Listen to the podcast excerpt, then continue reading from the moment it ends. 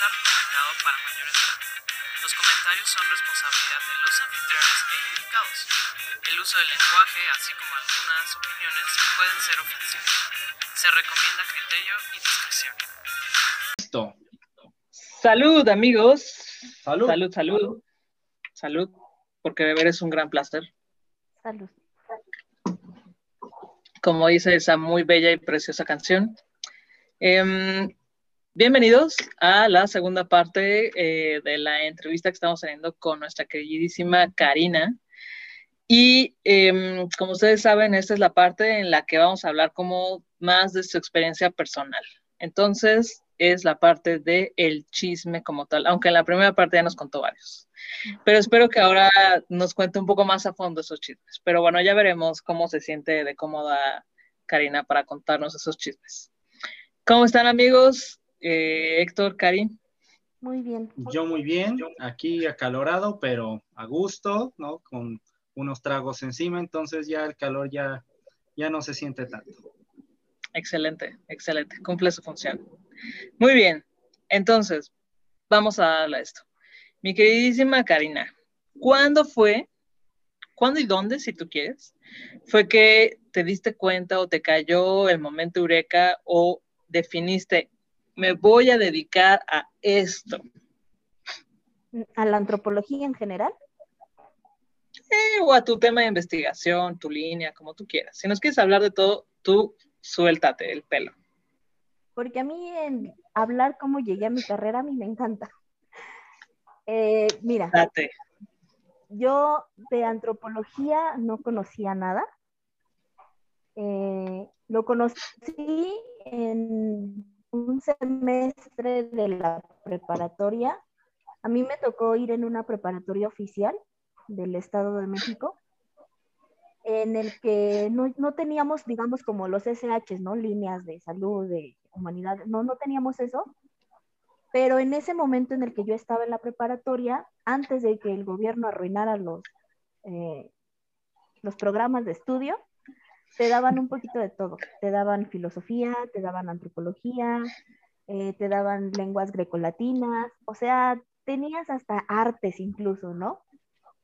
Eh, y yo llegué al semestre en el que me dieron antropología, algo que yo no había escuchado, pero una materia que me gustó, me gustó muchísimo, eh, y que se me daba hasta cierto punto sin mayor dificultad. Pero digamos, hasta ahí yo no era algo como que me viera haciendo a futuro. O sea, ya aquí hablando sinceramente, yo me veía terminando la preparatoria y ya. Se acababa mi vida académica, ¿no? Jamás me imaginé llegar hasta un doctorado. Entonces, pero, pero no, no es, no es una, ay, una triste historia en la que yo no me imaginaba haciendo esto. No, o sea, simplemente no me imaginaba porque no había algo que, que me resultara atractivo de la universidad. O sea, no había encontrado yo como la carrera que quería. Entre las opciones que había, yo no había encontrado algo atractivo para mí. Entonces, cuando termino la preparatoria y viene el gran momento del examen, tan, tan, tan, eh, muchos me decían a mí que me fuera, sobre todo mis profesores que me conocían, que me fuera a humanidades, que, que intentara algo de historia, de filosofía, que no me quedara como con el, ah, ya, terminé la prepa y listo. Eh, también ahí, pues mi familia mucho intervino porque igual ellos me dieron como el espacio de, tómate tu tiempo, que fueron dos años, para conocer y ver qué es lo que quieres hacer. En esos dos años, eh, mis papás siempre han dicho o han tenido el dicho de, lo importante es que no dejes de usar el lápiz para que no pierdas la práctica, ¿no? Y me metieron a cursos, de estos cursos propedéuticos que te ayudan a estudiar para los exámenes, pero pues yo estaba ahí también con la finalidad de, encontrar qué es lo que quería, ¿no? Y si realmente lo que quería era la universidad. Y estando en esos cursos conozco a alguien que es historiador de la ENA, que además fue una persona muy esporádica porque ya ni siquiera le hablo ni tenemos ningún tipo de contacto ni nada. Pero en ese momento, cuando yo le conté por qué estaba yo en el curso, él me dijo, oye, y si quieres algo de historia, ¿por qué no, en lugar de la UNAM, en lugar de la UAM, te vas a la ENA, yo soy de la ENA. Yo no sabía absolutamente nada de la ENA, ni siquiera en dónde estaba. Y le dije a él, y él me dijo, ah, no te preocupes, este, yo te puedo acompañar un día y ves ahí cómo es la escuela y todo. Pero bueno, eso como que se iba alargando, alargando, alargando. El sí, un día vamos, por las cosas que él tenía que hacer, por lo que yo tenía que hacer. Y un día una de mis primas me dijo, eh, tengo una tía que trabaja ahí, si quieres yo te puedo llevar a la ENA. Me acompañó a la ENA un sábado, eh, estaba cerrada, pero a mí se me hizo que recorrí todo el mundo, ¿no? Imagínate, yo vivía en ese entonces en la Gustavo Amadero, al norte de la ciudad, para llegar hasta Tlalpan, al sur de la ciudad. Recorrí el mundo entero yo, ¿no? En esa ocasión. Pero desde que la vi por fuera, a mí la escuela me gustó, porque era un espacio pequeño. Y a mí los espacios grandes como la UNAM siempre me han aterrado. Entonces, desde ahí me empezó como a llamar. Después tuve la oportunidad de conocer ya eh, las carreras de la ENA y de ir viendo como de qué trataban cada una de estas, cosa que se reforzó cuando ya yo hice mi trámite para ingresar. En ese entonces había un propedéutico presencial en la ENA, que, porque su examen no es un examen general, sino que es un examen muy especializado de las siete licenciaturas que se dan en la ENA. Y te dan un propedéutico, o bueno, te daban un propedéutico con chavos de quinto, sexto semestre para arriba, que ya habían estado en la ENA. Y a mí era algo que me gustaba, o sea, yo de toda la semana yo esperaba los sábados para ir hasta el otro lado de la ciudad porque a mí cada uno de los ponentes que iban pasando, a mí hacían que me gustara más la escuela, que me gustara más la antropología, o sea, sí, todo, todo lo que yo conocía, hasta que llegó el de arqueología, y ya con el de arqueología yo dudé porque dije, esto no es para mí, trabajar el del polvo y bajo el sol no es lo mío, pero todos, o sea, yo, yo quería las seis carreras de la, de la ENA, yo las quería, y cuando conozco a la persona que da el propedéutico de etnología, así, ¡pum!, se me abrió el mundo y le dije a mis papás, eso quiero, quiero estudiar eso, aunque no sepamos de qué va, yo quiero eso. Y pues sí, así fue como yo entré a la carrera. Él les decía que yo tuve como una crisis los primeros semestres, porque yo veía cosas muy clásicas, ¿no? Malinowski, agarrar tu casa de campaña, plantarte en la comunidad, estar ahí, hablar con ellos, y a mí eso me costaba, esa, esa parte me costaba. Eh, simplemente yo no soy de las personas aventureras que les encanta ir a acampar y pasar las noches en una casa de campaña. No, o sea, no me gusta. Y, y ahí yo, yo decía, es que si es esto, ya me equivoqué, ¿no? Ya no puede ser, me equivoqué. Dos años buscando y, y acabé en la incorrecta. Hasta que ya pues, se dio lo de ir a, la Sierra Tarahumara, ir a Chihuahua, regresarme y mi amiga, eh, mi amiga Dinora, en ese momento, ella ya estaba trabajando con mundos contemporáneos, me presenta al profesor Francisco de la Peña y él me dijo, no todos somos bichos de montaña, tú tranquila, algunos somos bichos de ciudad y está bien. Entonces ahí es cuando empiezo yo a trabajar ya como contextos urbanos, llego a los medios masivos, porque el profesor trabajaba antropología de la comunicación ya, pero con radio, con televisión y con el cine. Tenía sus proyectos. Entonces, llego a esa parte de, antropología y comunicación y desde ahí como que yo encontré mi lugar en la antropología, eh, encontré mi línea y dije, sí, esto es lo que voy a hacer y me veo haciendo esto y entonces fue cuando más me aferré a querer hacer investigación de eso y a mí me preguntan que si llego al posgrado o, al, bueno, maestría y doctorado, ¿por qué? Y sí, eh, la respuesta general es porque no hay un campo laboral, pero también es porque para mí es una forma de hacer investigación y yo eso es lo que me veo haciendo.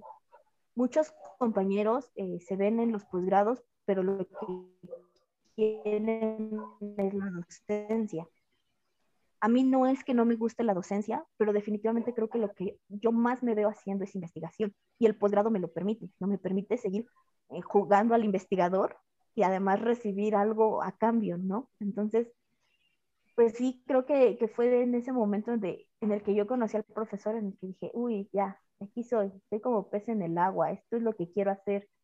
E incluso la relación con este profesor se fue creciendo porque compartíamos muchos puntos en común. Eh, queda, o sea, teníamos muchos acuerdos y al mismo tiempo podíamos hablar de nuestros desacuerdos cuando se, cuando se trataba de hablar de comunicación. Y él me tuvo mucha confianza para empezar a soltarme y, y decir, pues ya, estás lista, vete a las ponencias y que te debatan y tú les contestas. Pero, pero sí, o sea, si no hubiera tenido yo esa confianza y esa oportunidad, primero de llegar a la ENA, aunque estuviera al otro lado de la ciudad, pues yo creo que sí, o sea, no, no encontraba como mi carrera, no, no veía como, ay, un futuro en la academia, no era algo para mí. Oye, ¿y este camino que elegiste ha sido fácil? No, no, definitivamente no. Eh, por muchas cosas, el contexto político que estamos viviendo, lo mal que los académicos la estamos pasando, eh, que la única opción para hacer investigación sea estudiar un posgrado a través de una beca, desde ahí, pues no, no es fácil.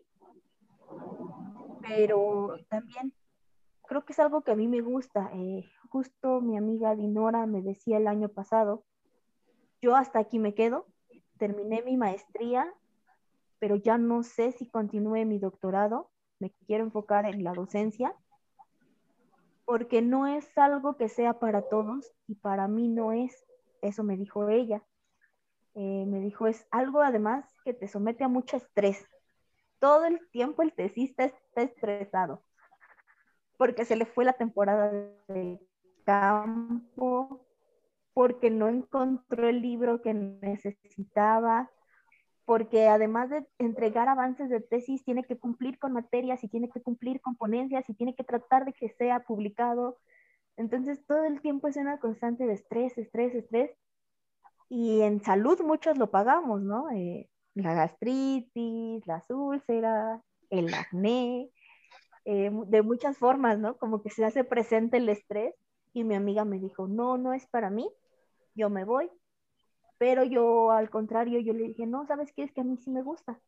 Sí tiene su estrés, sí todo el tiempo estás como tratando de relajarte aunque no puedas, malhumorada incluso, pero a mí me gusta, yo me siento bien y, y creo que eso es lo importante. Ahora que he estado apoyando con el propedéutico, que ya es por, por un grupo fuera de la ENA, he estado apoyando con este propedéutico, muchas personas a, mí me preguntan que si es algo que recomiendan o no. Yo siempre les digo que yo no puedo decirles y cargar con el peso de recomendarles si hagan o no hagan, porque es algo como muy del gusto particular, ¿no? De, de cada persona. Cada persona tiene sus metas y, y para llegar a esas metas debe escoger su camino. Yo llegué a esta meta de hacer investigación casi esporádicamente y creo que sí un camino que si no es fácil, pues a mí me gusta, o sea, yo estoy a gusto con eso. Oye, amiga, ¿y cómo es que le explicas a mm, la gente que está fuera de la academia, amigos o tu familia misma, ¿Cómo les explicas qué es a lo que te dedicas? Uy, esa también está buena, buena. Porque sí es difícil. Es difícil explicarles que a tus treinta y tantos sigues en la universidad y que te están pagando, porque además no, no es una beca, o sea, para tu familia o para tus amigos que están fuera, es un pago, punto porque ellos ya están en un momento de la vida en el que están trabajando profesionalmente y están recibiendo un pago mensual o quincenal. Entonces sí es como, como difícil y a veces, por lo menos a mí me ha pasado que te ven que estás en la computadora y es, estás perdiendo el tiempo. Porque se estudia en las escuelas, no se estudia en la computadora. O, o cuando yo estaba haciendo mi trabajo de campo en Facebook, con mi celular en mano, me decían, es que todo el tiempo estás en el celular Y yo, pues sí, porque estoy trabajando. Entonces sí es como difícil explicarles, ¿no? Eh, y si es difícil explicarles eso, muchísimo más difícil es explicar qué es la etnología, qué es la antropología y qué hace la antropología. Eh, ¿cómo, ¿Cómo le explicas a las personas que tú quieres vivir de entender lo que hacen las personas? Porque al final, pues eso es antropología, las personas están ahí por eso, porque tienen que contestar un porqué que les nace, ¿no? Muchos profesores en la ENA lo, lo dicen, que nos gusta el chisme y nos gusta ser profesionales del chisme, tenemos el título que nos avala como tal. Y, y, es porque todo el tiempo estamos como tratando de explicar, ¿no? Ay, es que no puede ser simplemente así, de, de fácil, de se dio y ya. Tiene que haber un por qué se dio, un por, por qué llegamos a esto, por qué nos estamos comunicando ahora en las redes, eh, por qué compramos las fake news, por qué los memes. Siempre está ese constante por qué, por qué, por qué, por qué pero tampoco lo puedo yo como explicar tan fácilmente. O sea, sí, sí me ha costado explicarlo y que lo entiendan, pero tampoco nadie me ha como cuestionado a, ¿y si te gusta?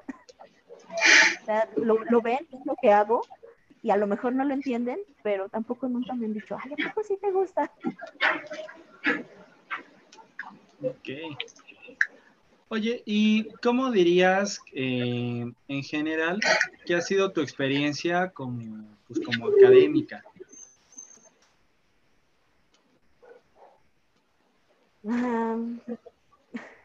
Pues primero, o sea, entender académica desde qué posición. Yo soy de la academia, pero sigo siendo estudiante. Y, y como estudiante, pues tenemos las manos atadas en mucho sentido. Y, y seguimos como, como, una línea también, ¿no? Eh, no hablo de las líneas de estudio, sino que pues seguimos instrucciones. En, en mi caso, la instrucción es cumple con el posgrado, cumple con CONACYT y le entrega una tesis. Entonces, esa, esa es como, como mi posición en la academia. Eh, no tengo tanta libertad. Y, y desde ese punto o sea, si tú me lo preguntas cómo ha sido mi experiencia, pues creo que es muy corta, muy cuadrada.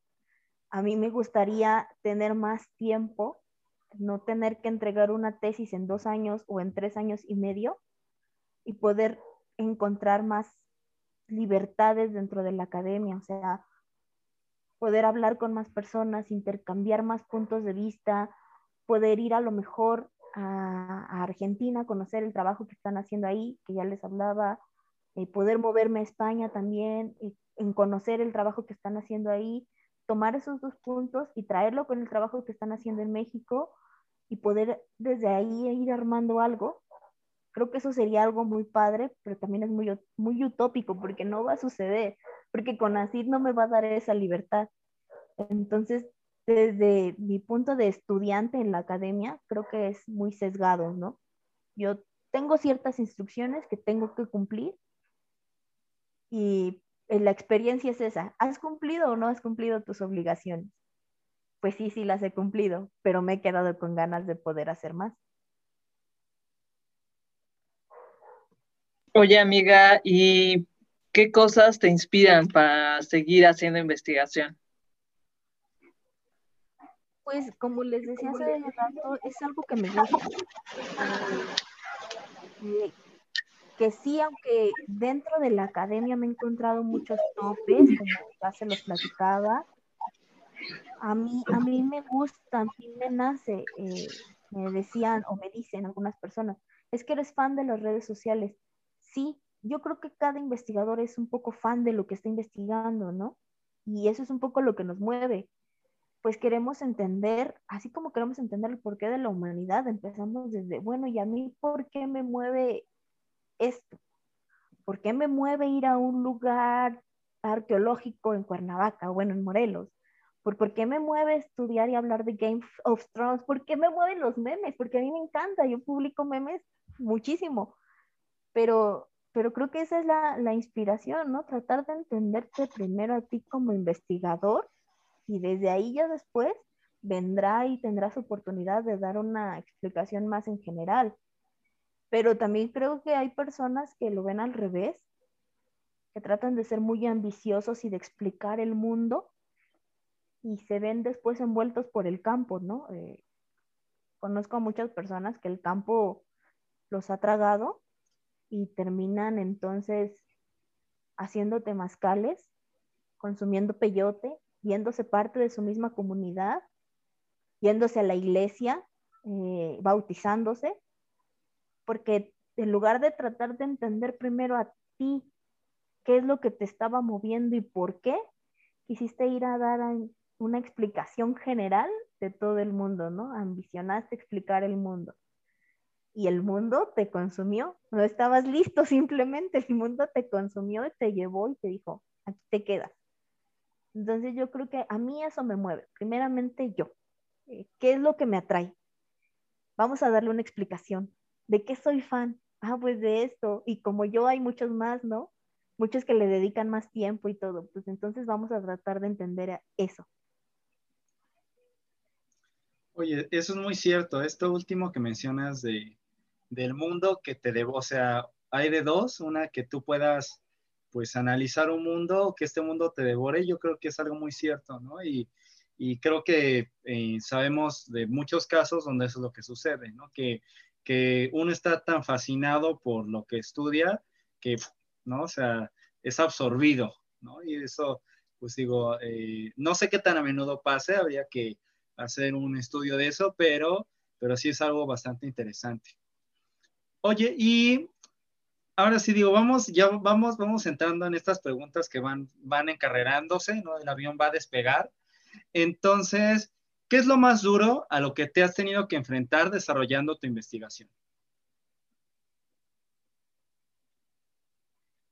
Pues lo que yo les decía hace rato, eh, perdón, que no te tomen en serio. Sí, sí es duro, sí es desgastante a veces ir remando, que tú sientas que avanzas tres pasos y te regrese una crítica de un 1900, que te regrese cuatro pasos, ¿no? Y, y, tú vuelves a avanzar otros tres y te vuelven a regresar otros cuatro. Entonces, eso es lo más pesado. Eh, también a veces es desgastante y te desmotiva un poco, pero aquí lo que, lo que te tiene que ayudar a aferrarte es, pues, que estés segura de lo que quieres, de que ese es el camino. Yo lo, lo he hablado con mi hermana, lo he hablado con otras personas.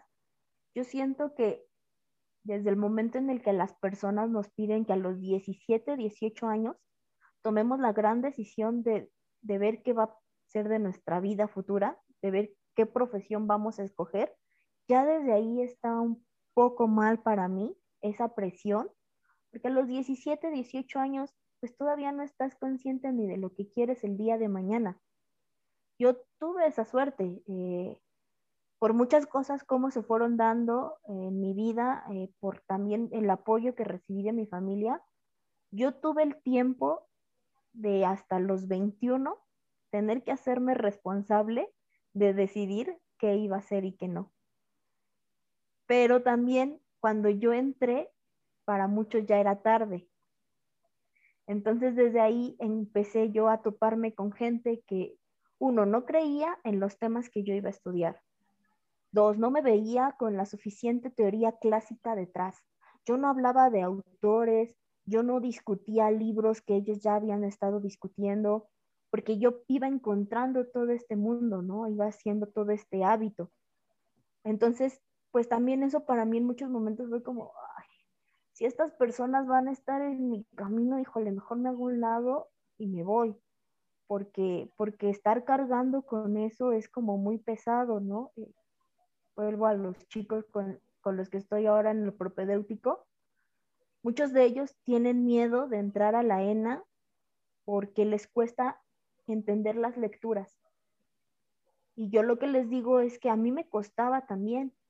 Me costaba más cuando yo era una persona que, digamos, entré a una primer licenciatura y en mi salón ya había personas con dos o tres licenciaturas, ¿no?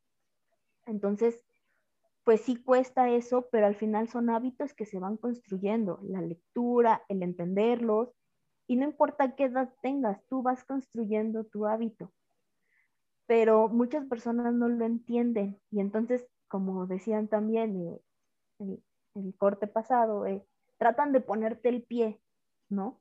A lo mejor de forma inconsciente, pero de decirte, uy, es que no has leído a tal, mm, pues entonces, ¿qué haces estudiando esto? Ay, ¿cómo? Es que no conoces al filósofo reconocidísimo de tal universidad, uy, no, pues, ¿qué haces aquí, no? Eh, yo la verdad tengo muy mala memoria, soy como el pececito de la película este, Dory. Se me olvidan muy fácilmente los nombres y los títulos del libro, pero para eso los puedes apuntar, los puedes escribir y no hay problema. Sin embargo, hay gente que sí le ve el problema y que desde ahí ya es como una traba para ti. Porque siempre están esas burlas, ¿no? De, híjole, si no lo conoces, ya.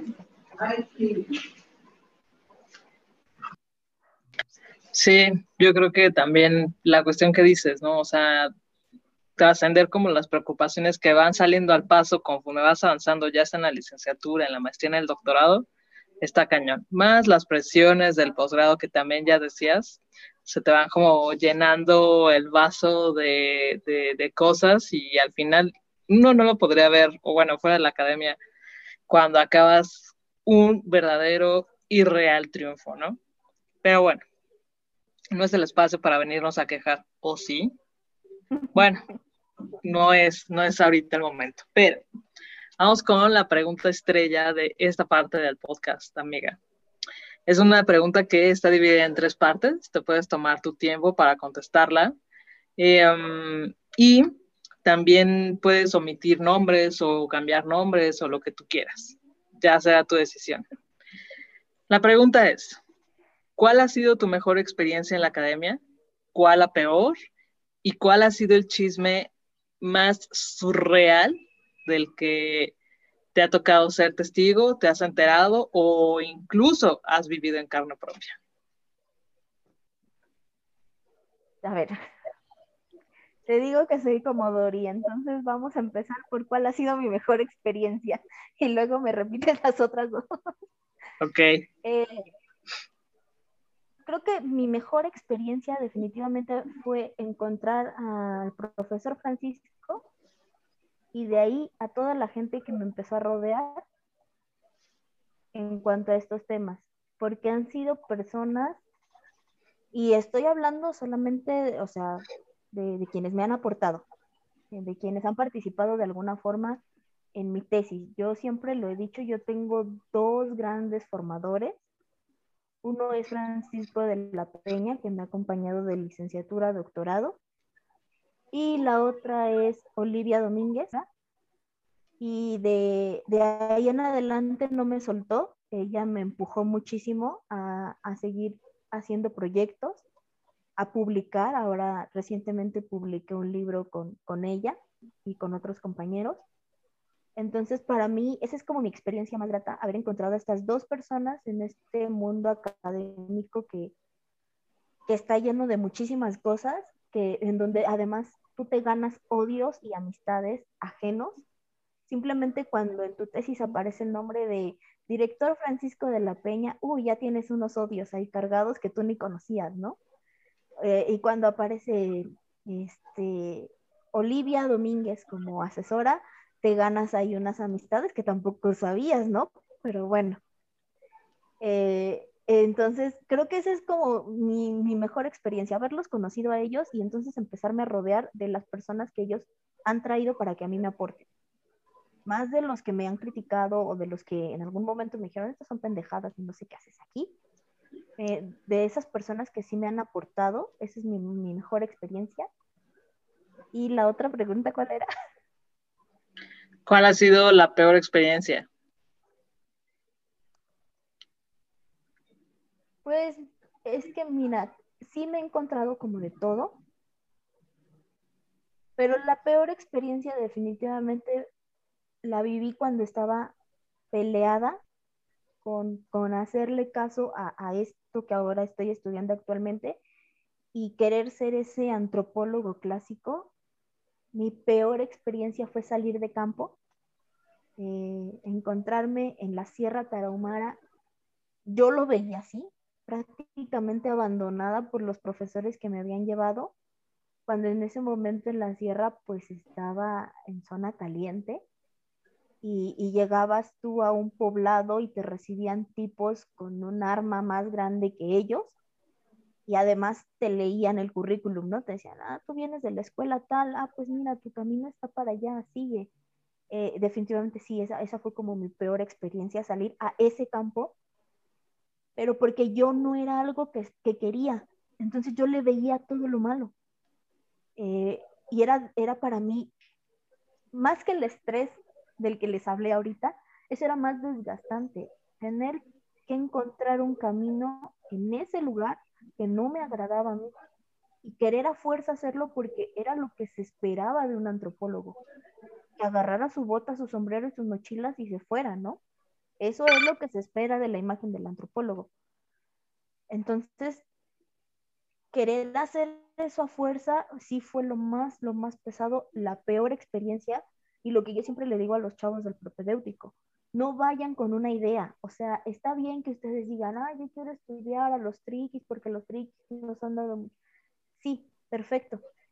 Pero en la ENA van a conocer muchísimas personas, en la universidad en general, van a conocer muchísimas personas, muchos puntos de vista, y ustedes lo que tienen que hacer es abrirse a conocerlos.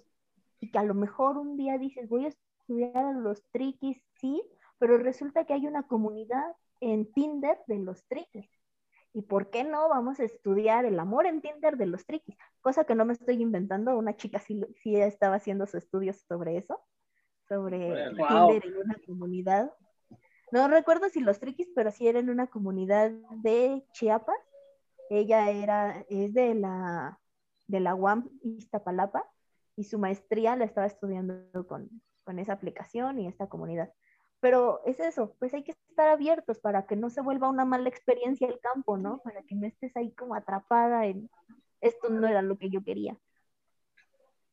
Ok. Y la última parte de la pregunta era, ¿cuál ha sido el chisme más surreal del que has sido parte, testigo o que te han contado de la academia?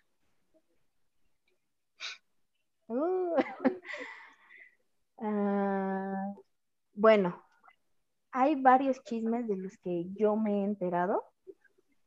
Eh, uno que les voy a contar es justo cuando yo me voy con este grupo a la Sierra Tarahumara, eh, yo me voy con una chica que se vuelve en ese momento mi pareja de campo y todo el mundo nos empieza a advertir que cuidado con el profesor que nos llevaba porque tenía una fama, cierta fama con las chicas en campo. Entonces, eh, bueno, ya con esa advertencia, pues uno iba ya como también, ¿no? Medio asustado. Entonces, cuando estábamos en campo, yo empecé a ver a otro profesor, o sea, no era el profesor que me describían. Y yo ahí decía, como, como dice la mamá de mi amiga, pues he de estar muy fea porque a mí no me acosa. pero, pero no, o sea, no, era como el profesor que te describían, ¿sabes? Incluso eh, y esa es parte del chisme. Mi amiga se le insinuaba al profesor. Wow. En, la sierra, mi amiga se le insinuaba muchísimo al profesor. Eh, no lo bajaba de, su nombre en diminutivo. Y, el profesor trataba como de, pues sí, o sea, aquí vine así, pero pues ya estando en la escuela, tengo nombre de profesor, eh, háblame de otra forma, o sea, está bien porque en la sierra además todas las personas le, hablaban como con su diminutivo, así lo conocían porque él ya tenía muchísimos años trabajando ese contexto.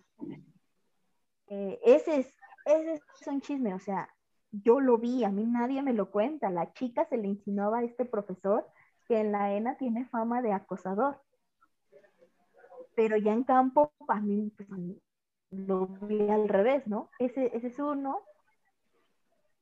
Y bueno, pues creo que también otro chisme es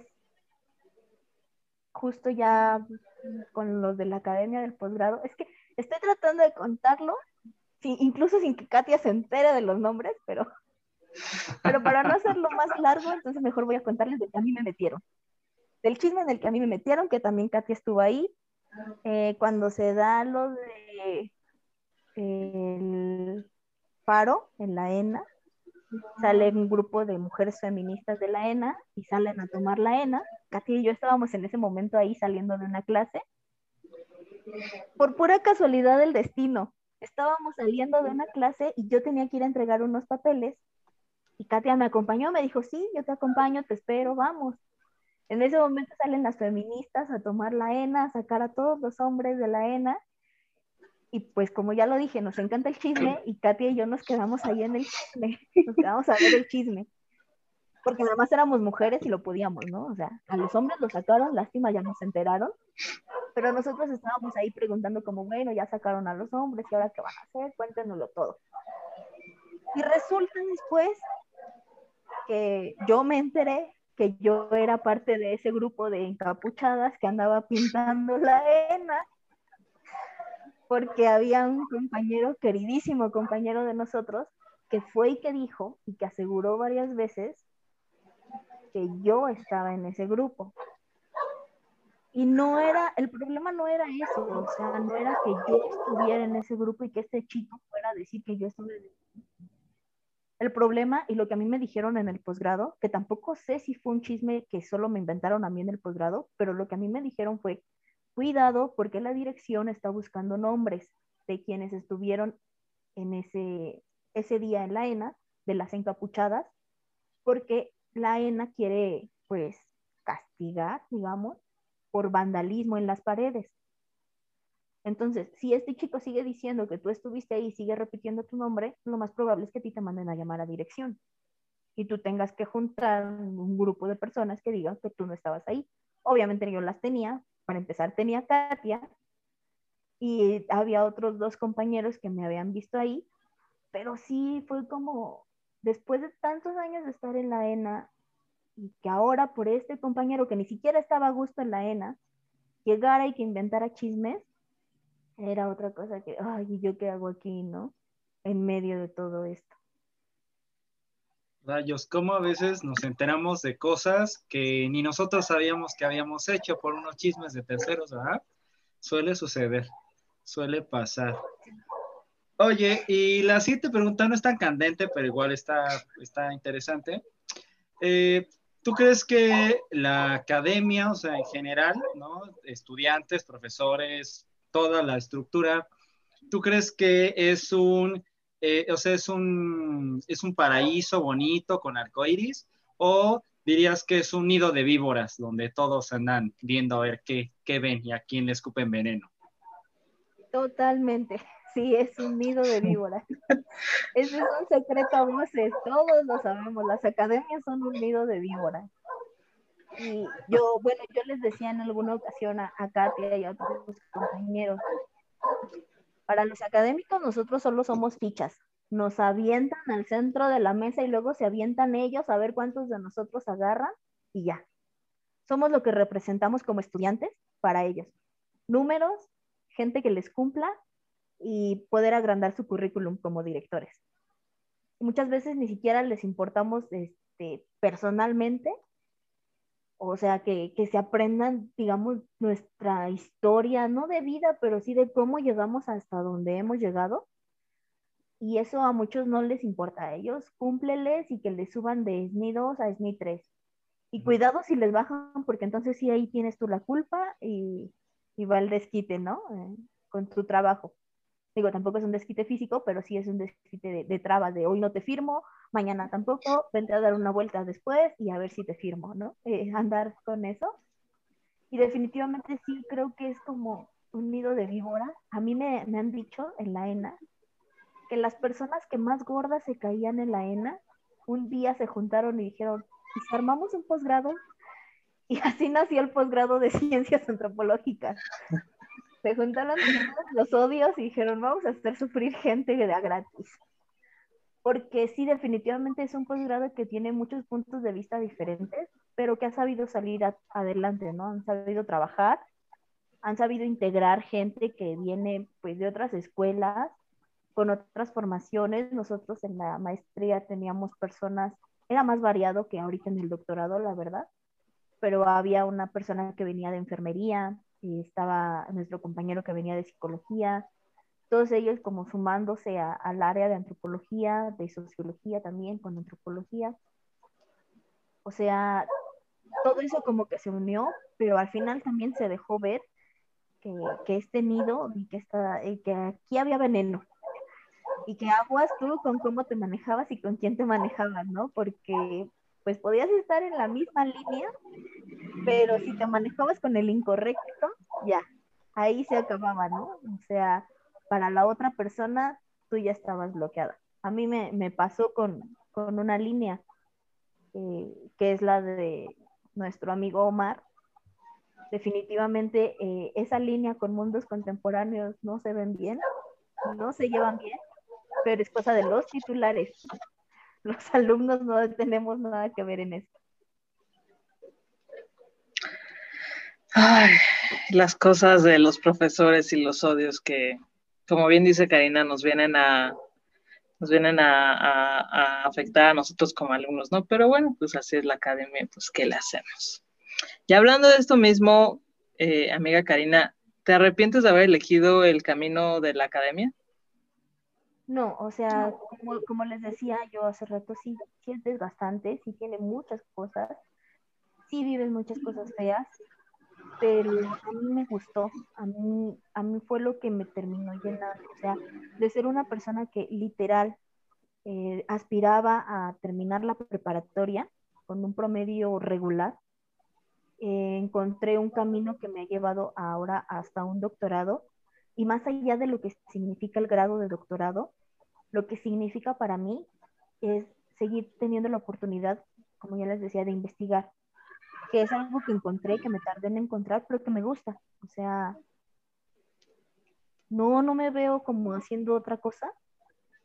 No, tampoco me arrepiento, aunque todas las altas, bajas, todo lo que se, se ha vivido, no, no, no me arrepiento.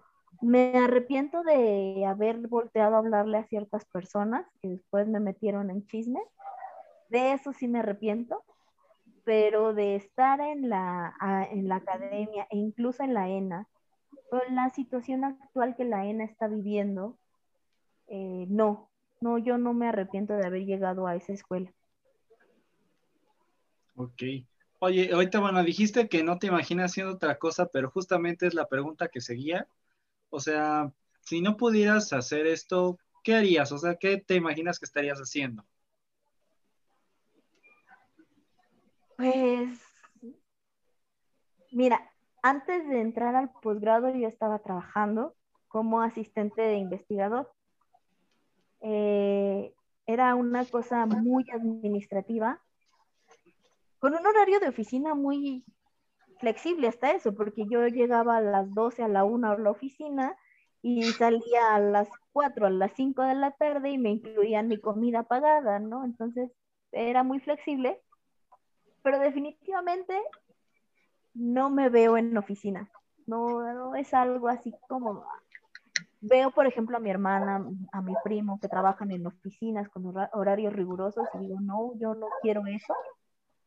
Entonces, creo que al final yo hubiera buscado algo parecido a la academia, a lo mejor ya como lo tenía, sin entrar al posgrado, seguir como asistente de investigación, porque también yo le decía a mi compañera, es que no es mi investigación, pero me están dejando meter las manos a una investigación.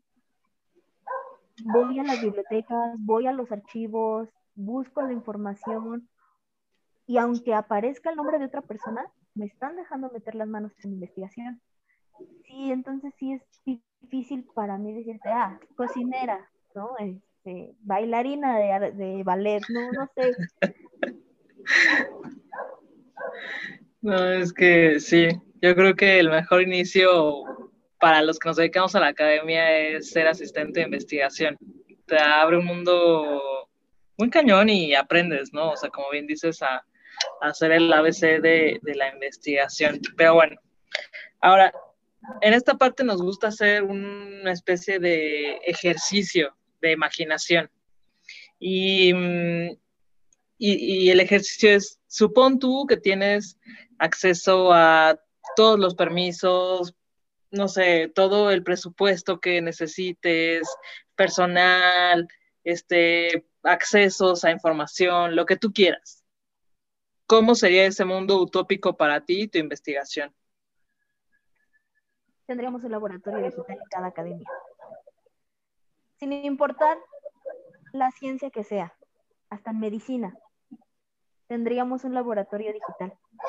Algo que flexibilice esta comunicación, que haga a las comunidades más amplias, que se puedan conocer estando en diferentes geografías y de forma más rápida los trabajos de las personas. O sea, con eso me refiero al laboratorio digital, no solo que tú puedas hacer eh, tus investigaciones, sino que hubiera como este apoyo, aunque sea digital, de si una persona hizo un trasplante en algún país que en México nunca se ha hecho, que se conociera, aunque sea por vía digital, que hubiera este intercambio, esta retroalimentación. Para mí eso sería, uff, o sea, ya simplemente con la retroalimentación que hubiera, que realmente hubiera retroalimentación. No estos foros de ponencias en donde tú vas y discutes con alguien y le quieres tratar de enseñar que tú sabes más aunque tú no hiciste la ponencia, tú le avientas unas preguntas en donde se demuestra que él no sabe nada. O sea, dejar de demostrar qué niño lleva la mejor mochila. Y en lugar de eso, pues vamos a retroalimentarnos bien. O sea, vamos a, hacer de esto realmente como una comunidad académica, ¿no? Ese sería para mí el mundo utópico. Ok, muy bien. Es, es, un, es un buen mundo utópico.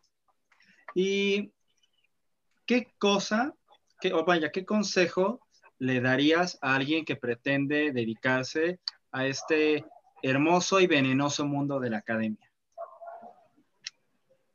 Bueno, pues supongo que ya habrán escuchado el, el cliché de no hay dinero, porque lo hemos hablado además. Entonces, si es por el dinero, pues definitivamente van en el camino equivocado desde que entras a la universidad, porque si lo que quieres es dinero, pues ponte a trabajar desde temprana edad, ¿no? Eh, pero yo lo que les recomiendo a las personas es que se tomen su tiempo, que estén seguros qué es lo que quieren y que si ya están en esto, también es válido, como lo hizo mi amiga en su momento, decir, esto no es para mí. y quizás ella lo terminó hasta cerrar definitivamente con el proceso, porque sentía ese compromiso, pero a partir de ahí dijo, esto no es para mí. Y como por ahora no es para mí, pues no me voy a cerrar a que más adelante lo sea, pero me voy a, dar el espacio, me voy a retirar y que otros que quieren entrar a la academia puedan ocupar el lugar, puedan tener el recurso al que yo tenía acceso. O sea, tampoco se trata de, pues como solo aquí me están pagando, pues le sigue. Porque además en, ese punto no habría un aporte tuyo, que al final es lo que estamos tratando de buscar, ¿no? No, no digo que vamos a cambiar al mundo, pero lo que estamos tratando es de dejar un aporte, que alguien a lo mejor en un momento se entere que detrás de los memes había una influencia moviéndolo, que, que detrás de la comunicación digital había todo un sistema de, industrias, de sociedad, de cultura, que era lo que lo movía a estar ahí. Entonces, eso es lo que queremos, eso es lo que buscamos, o por lo menos es lo que yo trato de creer que buscamos. Y si no lo tienes, pues también es válido que digan, no, sabes qué, no, me voy, me retiro, hago otras cosas, busco otro camino, otra cosa que sí sea lo que quiero hacer. Y, y no es como me decía a mí esta profesora tan amada y querida que tenía, si quieres ser youtuber, veas, ser youtuber y listo. No, no es que no es eso. O sea, no es simplemente me voy a ir a ser youtuber, sino que si la academia no es lo mío, busque lo mío realmente y sepa aceptar qué es y qué no es. Apoyo esa emoción, totalmente. Oye, amiga, y bueno, ya dejaste claro que tus líneas de investigación se mueven en lo que viene siendo y lo que dicen las tías, la Internet. Sin embargo, eh, nos gustaría que nos dijeras como qué cosas en específico, no sé, blogs, cuentas, este, plataformas o qué cosas sigues en general para mantenerte actualizada en los temas que tú trabajas. Eh, para informarme de lo que, de lo que estoy trabajando, un medio que sigo es Facebook, aunque yo les he dicho que no tomo Facebook como información, es que hay que saber, ¿no? Hay que saber qué clase de información uno está buscando en Facebook. O sea, realmente no te vas a ir a enterar de noticias a Facebook porque para empezar Facebook no es, no es su objetivo. Pero lo que sí es el objetivo de Facebook es formar comunidades. O sea, si regresamos a los orígenes, se abrió como una plataforma en una universidad para que los universitarios hablaran e intercambiaran algo entre ellos. Entonces, yo sí sigo muchos perfiles en, en Facebook de otras universidades. Así fue también como me enteré del curso que la Academia de Barcelona estaba haciendo de Humanidades Digitales y que era totalmente gratis. Me enteré de un curso, de un seminario que estoy tomando con la Universidad de Guadalajara también, que es de cultura digital. Em, yo misma lo he utilizado con mi grupo de estudios sobre fans de lo japonés.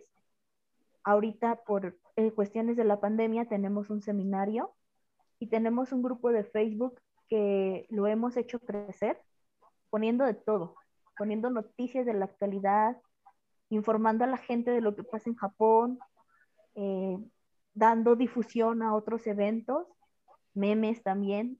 mis compañeros estaban como muy renuentes a meter memes. Yo llegué y les dije, no, o sea, la gente quiere memes, vamos a poner memes de Japón. y, y ha funcionado, nos han volteado a ver, o sea, hemos conseguido en ese grupo especialmente el apoyo de la embajada japonesa para hacer dos eventos en México trayendo profesores de Japón y, los hemos paseado bien, o sea, hasta en las luchas libres conseguimos pases para llevar a los japoneses a la lucha libre. Wow. creo que, creo que sí, si te sabes manejar, hay muchas cosas en Facebook que te pueden aportar. A mí me han aportado. En Twitter, pues no, no, no sigo mucho Twitter, apenas ahora, como les decía, estoy entrando a, a estos 140 caracteres, no lo entiendo además si la academia es un nido de víboras, Twitter les dice, quítate que así se hace. Entonces, este, Twitter no sigo mucho, pero sí en Instagram también sigo redes de, grupos académicos para enterarme de lo que están trabajando y de quiénes. Ahora he, contactado con varios profesores a quienes no conozco personalmente, pero que me siguen y sigo en Facebook, en Facebook y que sé que están en otras latitudes y con quienes espero en algún momento poder hacer un intercambio. Ok. Y bueno, la siguiente pregunta es un poco complicada porque, bueno, generalmente es complicada porque se, se trata de los hobbies o actividades que disfrutamos que no son nerds. Eso siempre lo decimos, todos en la academia somos nerds pero en este sentido no nerds eh, de manera que no tenga que ver con tu tema. Sin embargo, los temas que tú trabajas son cosas que con las que tratamos todos los días, o sea, nosotros abrimos Facebook, abrimos Instagram, lo que sea, y nos encontramos con memes y este tipo de cosas. Pero bueno, más o menos orientado así hacia cosas que disfrutas y que no tienes que necesidad de analizar, ¿qué cosas te gustan hacer? Me, me gustan, sí, las series, pero justo estas series que no me hacen pensar, que yo no tengo que analizarlas. Eh, por ejemplo, ahora y por un poco por influencia de mi sobrina de 15 años, estoy viendo esta serie de Anatomía de Grey. Uh. Y la disfruto mucho porque yo no entiendo nada de lo que están hablando. no entiendo qué es el bypass, no entiendo qué es el trasplante de no sé qué pero me, o sea, la puedo ver ahora, realmente me puedo aventar maratón de esa serie, porque no me hace pensarla, o sea, es un momento en el que te desconectas, ¿no? En el que dices, estoy en internet, pero no estoy buscando memes políticos, pero no estoy buscando noticias políticas, entonces es, es un espacio. Y otra cosa que a mí me gusta y que mm, incluso mi hermana me ha dicho que le cae un poco de raro es que a mí me gusta escuchar el radio. Yo, yo soy de esas personas que carga con sus audífonos y su celular todo el tiempo, pero no voy escuchando una playlist, ni voy escuchando Spotify, ni ninguna otra plataforma, voy escuchando el radio. Me encanta escuchar el radio. Y, tengo también mis conversaciones con los locutores, aunque ellos no me escuchan, yo les plática a ellos, a mí me gusta mucho. Y hasta hace eh, un año antes de la pandemia, otra cosa que a mí me gustaba hacer, eh, cuando vivía por, por la escuela, me gustaba agarrar camino al Walmart, tomar un carrito, no comprar absolutamente nada, pero recorrer todos y cada uno de los pasillos. Eso me, me desestresaba muchísimo. Yo creo que ese es un muy buen desestrés, muy, muy buen desestrés. A mí personalmente me gusta caminar, sobre todo cuando tengo que sacar a pasear a mi perra. No me gusta mucho pasear como en Walmart o en centros comerciales porque mi pobreza no se va bien con mis ganas de comprar cosas, entonces entro a deprimirme, pero entiendo que sea algo que te guste porque, claro, el Walmart es exactamente opuesto al mundo de la academia y es el lugar perfecto como para irte a desestresar y ver a la gente que simplemente la está pasando cool, comprando sus cosas y haciendo su despensa, ¿no? Entonces, me parece bastante interesante. Entonces, pues bueno, eh, con esa pregunta cerramos la entrevista. Yo no sé si quieres decir algo más para, para antes de cerrar, tú, Héctor, o tú, mi queridísima amiga Karina. Yo nada más quiero apuntar de esto último que mencionaste, que pues es básicamente tener alma de burgués y vida de proletariado. Nada más eso. Y ya. Y muchas gracias a Karina por acompañarnos el día de hoy. Pues no, muchas gracias a ustedes eh, por dejarme este espacio, por hablar conmigo, por el interés a mis temas.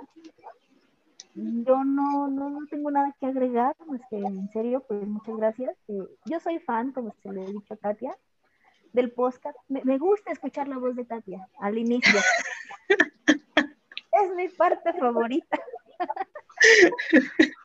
Entonces espero. Está bien, amiga, muchas gracias. Te agradece.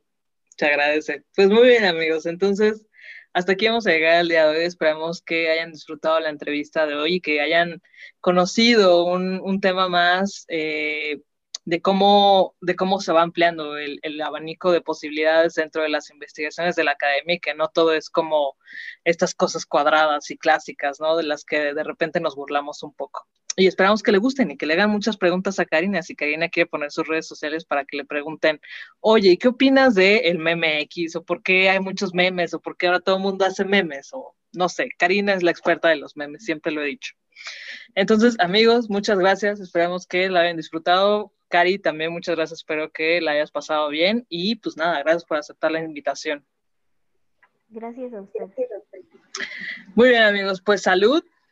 Salud. Salud. Salud, yo tomaré los tuyos, no te preocupes, amiga, para eso estoy. Bueno, gracias.